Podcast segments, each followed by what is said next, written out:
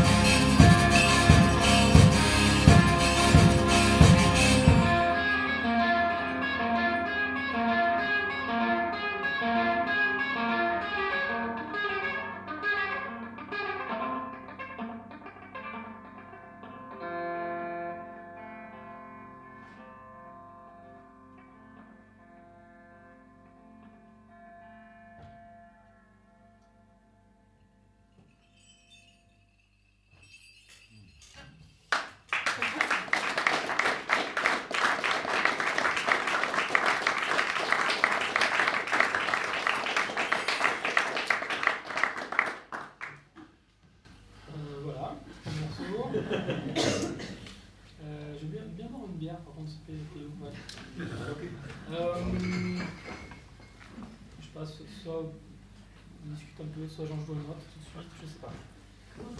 Tu peux nous dire un mot sur sur l'instrument lui-même? Euh, Oui, alors euh, cet instrument. euh,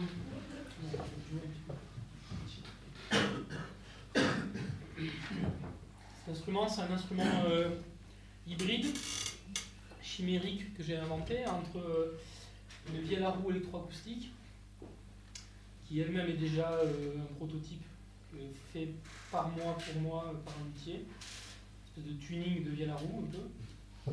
Mais là on voit pas parce qu'il y a des lumières, mais au moment ça, s'allume et ça. Et une guitare électrique. Voilà, alors la guitare électrique elle est là, et la vielle à roue elle est là. Donc en fait c'est un, c'est une idée que j'ai eue il y a quelques années maintenant de, au départ j'étais un guitareux, je jouais plutôt du métal, euh, et après je me suis mis à la vielle à roue, et c'était une façon pour moi de- de- d'agencer les deux instruments que, je pratique. Euh, L'idée au départ elle venait de euh, simplement, euh, il y avait une tendance à la vielle à roue d'aller vers de plus en plus de jeux sans utiliser la roue donc ce qu'on appelle des techniques un petit peu modernes de, de- jouer de la vielle sans utiliser la roue, un peu comme des beats sur un violon. Donc ça fait très longtemps qu'on essaie de faire ça et qu'on a plein de bidouilles. Euh, un truc particulier sur cette vielle que je peux vous montrer tout de suite, qui fait que cette vielle-là est un prototype vraiment très particulier, c'est que moi j'ai inventé un procédé euh, qui permet en fait de débrayer la roue en jouant. Je ne sais pas si vous avez vu, mais je, je peux nuancer. Euh, normalement, les instruments comme la vielle à roue ou les cornemuses, c'est des instruments qu'on appelle à volume fixe, c'est-à-dire qu'ils jouent, c'est 0 ou 1 quoi. Enfin, ça joue, ça joue pas. Si ça joue, ça joue à fond ou ça joue pas. Et une vielle, c'est un peu ça. Donc euh, du coup, cette idée de pouvoir faire des pits, on utilisait des bidouilles pour pouvoir euh, surélever les cordes et jouer en pits comme un, violon. Euh, et, moi, j'ai eu l'idée de, faire une roue qui se débraye, c'est-à-dire je peux, je peux, je vais vous montrer. Alors je l'ai utilisé, mais comme vous n'étiez pas au courant, vous n'avez pas fait attention. Mais si par exemple je mets une corde mélodique, là je joue de la vielle. Si je la roue,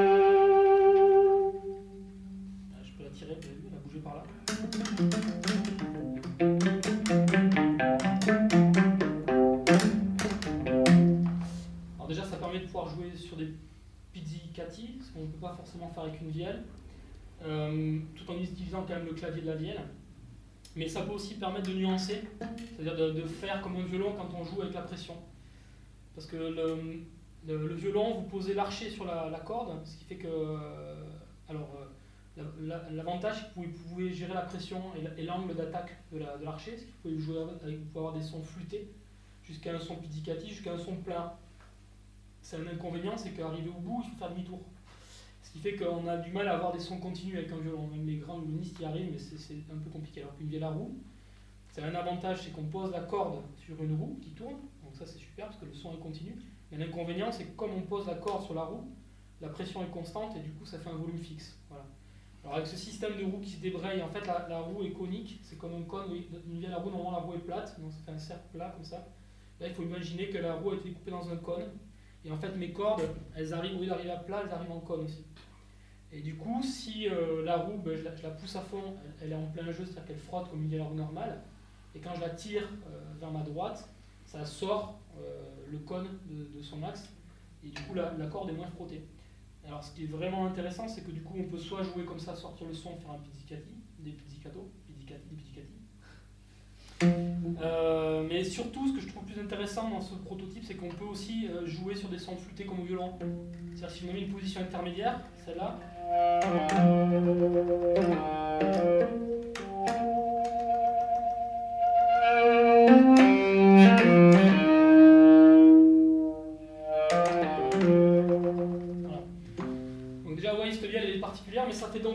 années que roue, on essaye de développer des techniques pour se rapprocher du jeu de violon, en fait, et puis euh, et arriver jusqu'au pizz.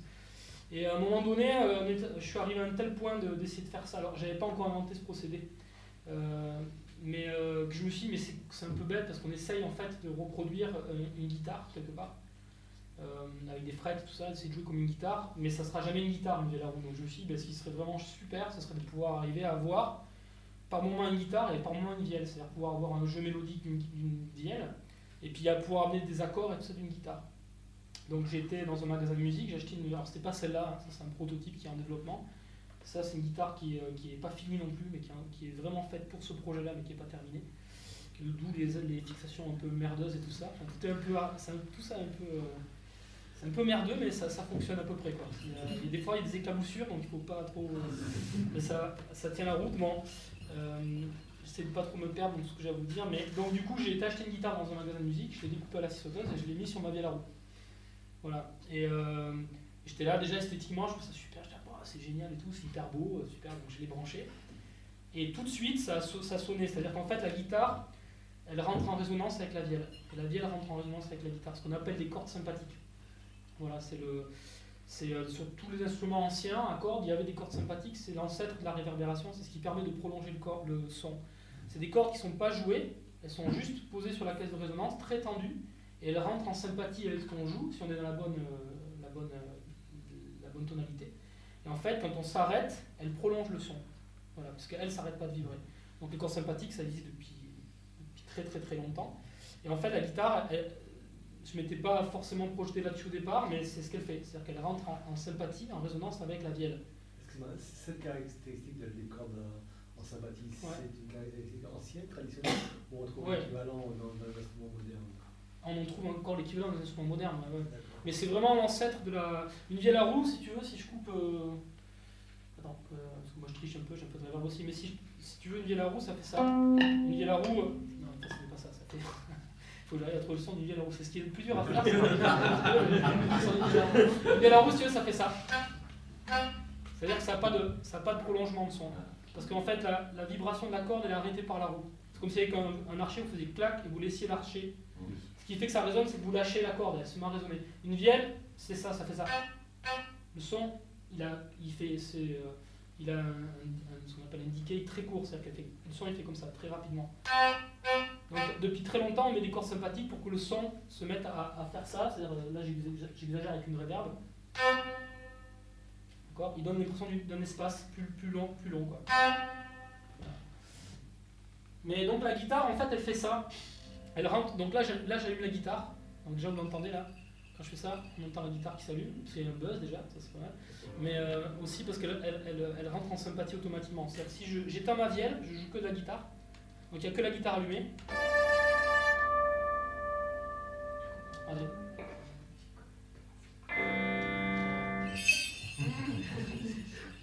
C'est précis. hein.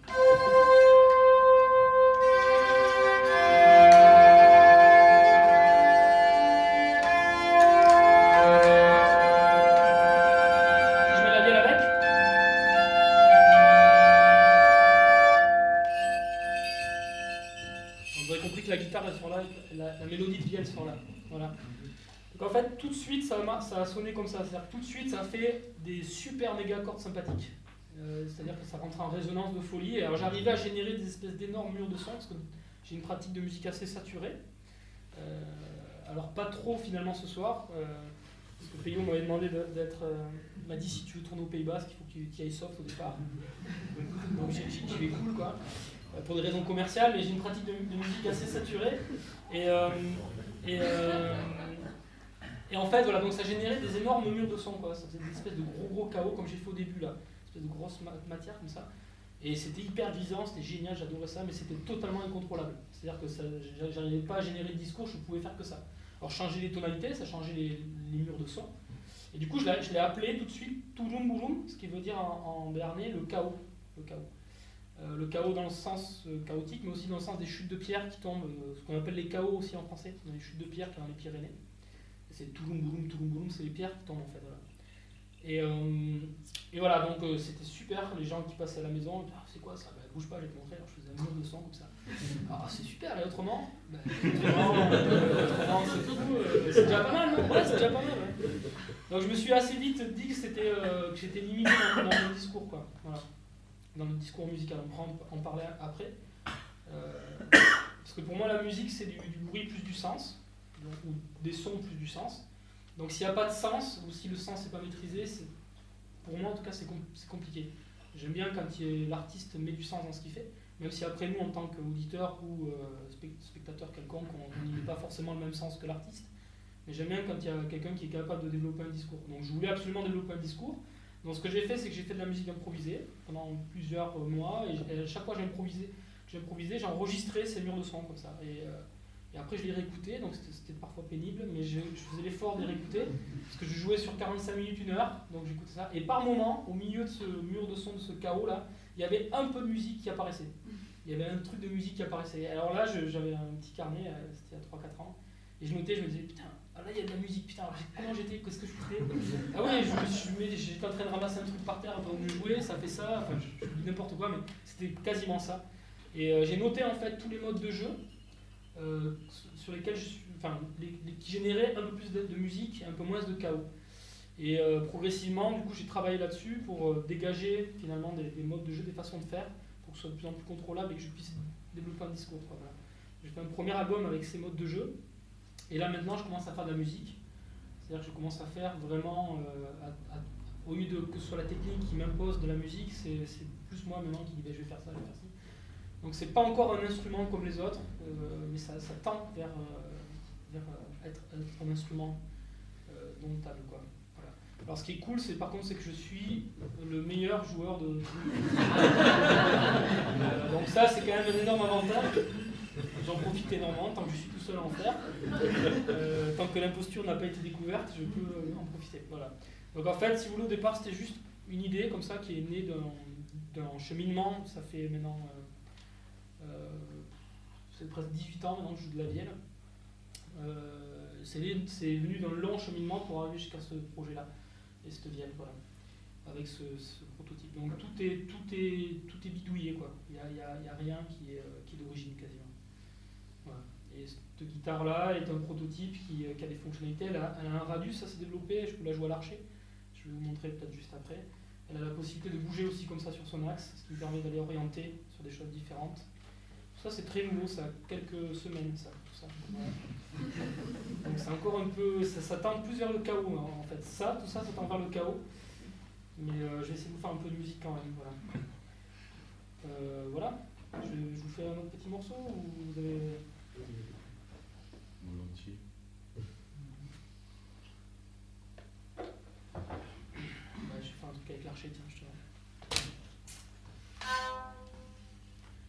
C'est ça qu'on voit que c'est une vielle aussi, c'est qu'il faut l'accorder, comme une vielle.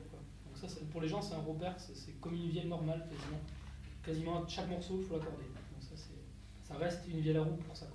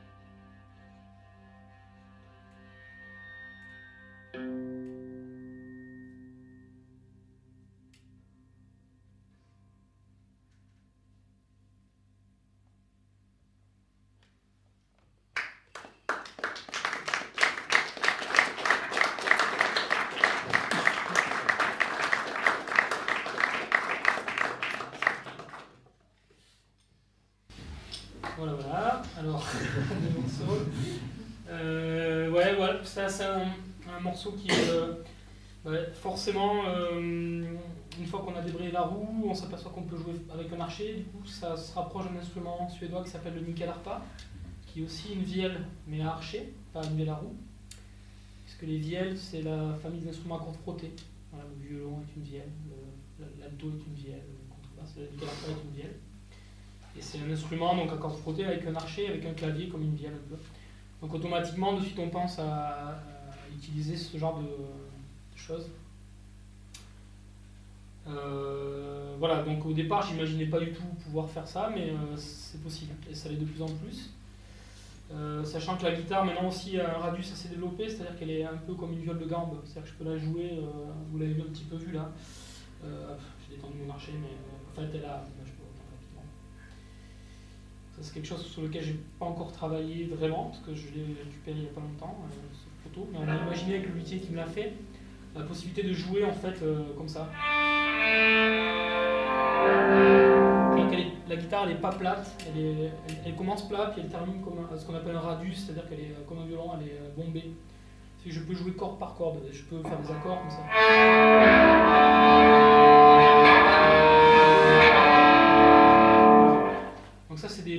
Euh, que je montrerai en 2019 je crois. le- C'est le 8 avril je crois. Je sais plus ce qu'on a dit. Enfin, euh, voilà. Pardon. C'est à ouais. Euh, T'as vu l'affiche ouais. Voilà, donc c'est euh, les Anglais diraient working progress. Voilà, c'est toujours. euh, en fait, c'est un, c'est une façon de faire la musique et de penser les choses, quoi, euh, qui est, on appelle ça musique expérimentale ou, ouais, ça, instrument préparé. Mais en fait, pour moi qui viens des, euh, des musiques euh, de l'oralité, euh, puisque je suis plutôt issu de, de, de- mon goût personnel de, était plutôt vers les musiques métal, et puis de, de famille, j'ai grandi dans, plutôt dans les musiques dites traditionnelles. Et tout ça qui sont des éléments qui paraissent comme ça extrêmement éloignés l'un par rapport à l'autre et des, des mondes très différents, je me suis aperçu en travaillant et en, réfléchissant à tout ça que finalement c'était assez proche, quoi. c'est-à-dire la façon de faire la musique, de construire les choses.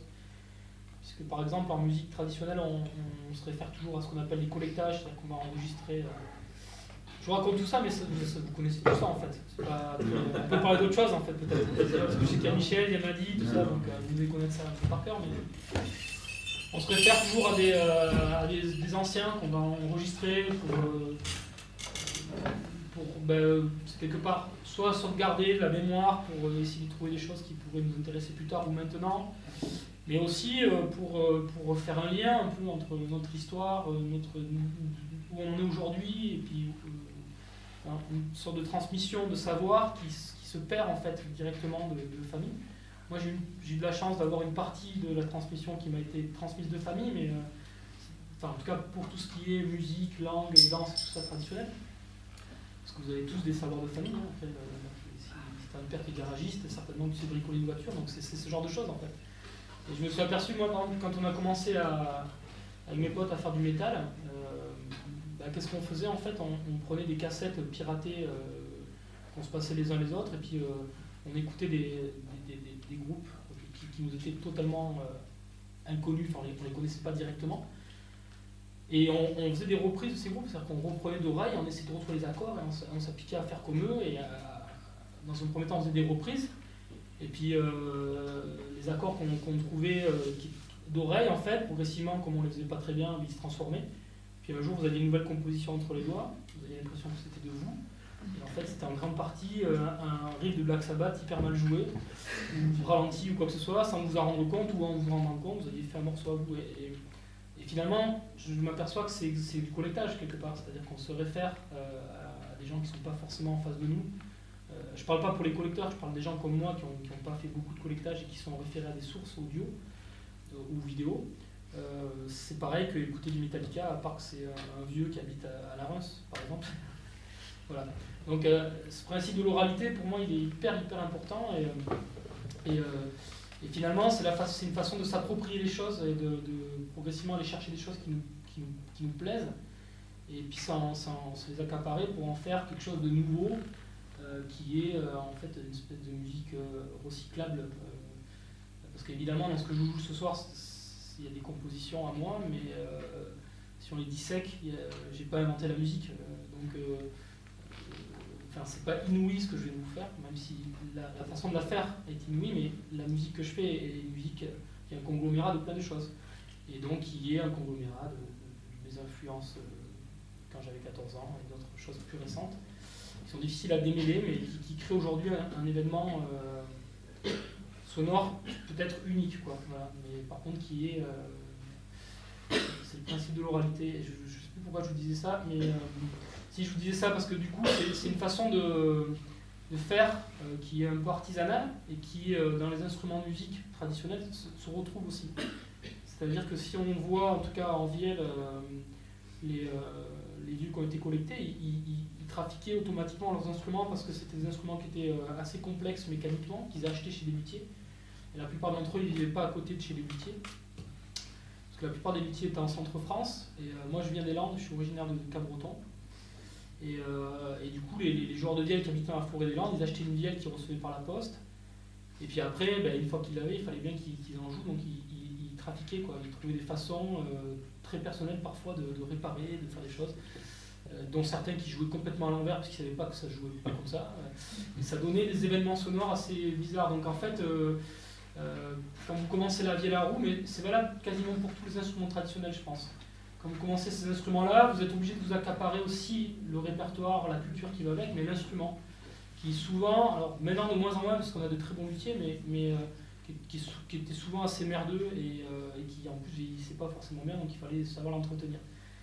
Et donc tout ça c'est la même démarche, à part que moi du coup c'est devenu aussi mon, métier, donc j'ai du temps d'aller plus loin dans, le délire, mais c'est la même chose, c'est la même réflexion d'appropriation de, choses qu'on m'a transmises et que j'amène un peu plus loin. j'ai une bonne phrase qui définit la tradition, c'est monter sur les épaules de son père pour voir plus loin. J'aime bien cette phrase-là. par contre, elle est Pierre voilà. mais, euh, euh, comme quoi, il n'a pas dit que des conneries Pierre Perret, mais euh, j'aime bien cette phrase-là. C'est-à-dire, c'est toujours jeter le caillou un petit peu plus loin. Ouais. On, dirait que quand tu joues là, bon, moi c'est les deux premières que je connais, hein, j'ai vu un truc sur internet, ouais. je t'écoute là, et on a vraiment l'impression avec la, le fait de, que tu crées ton instrument, etc., de façon aussi aussi précise et expérientielle. Quoi. On a l'impression que tu, tu, crées un événement sonore en fait. Et ce qui est intéressant, c'est que la manière dont on joue, euh, on, euh, on, a l'impression que tu ne produis pas de la musique. C'est-à-dire normalement, il y a une relation euh, directe entre le musicien et ce qu'il joue. Il y a une mm. façon très très directe, comme si on produisait un objet de jouer en fait. Quoi. Et toi, en fait, on a l'impression que tu crées une résonance. Tu commences par créer une résonance avec les différentes possibilités que, mm. que te permet l'instrument. Et en fait, tu te situes ensuite dans cette résonance et tu, on dirait que c'est un dialogue intérieur. Tu te permets d'intervenir à différents niveaux dans la résonance que tu crées petit à petit. Donc c'est un événement musical qu'on n'a pas trop l'habitude de voir, un musicien qui finalement euh, crée un, univers musical, une orchestration dans laquelle finalement il n'est qu'une partie de, de cet événement sonore quelque part.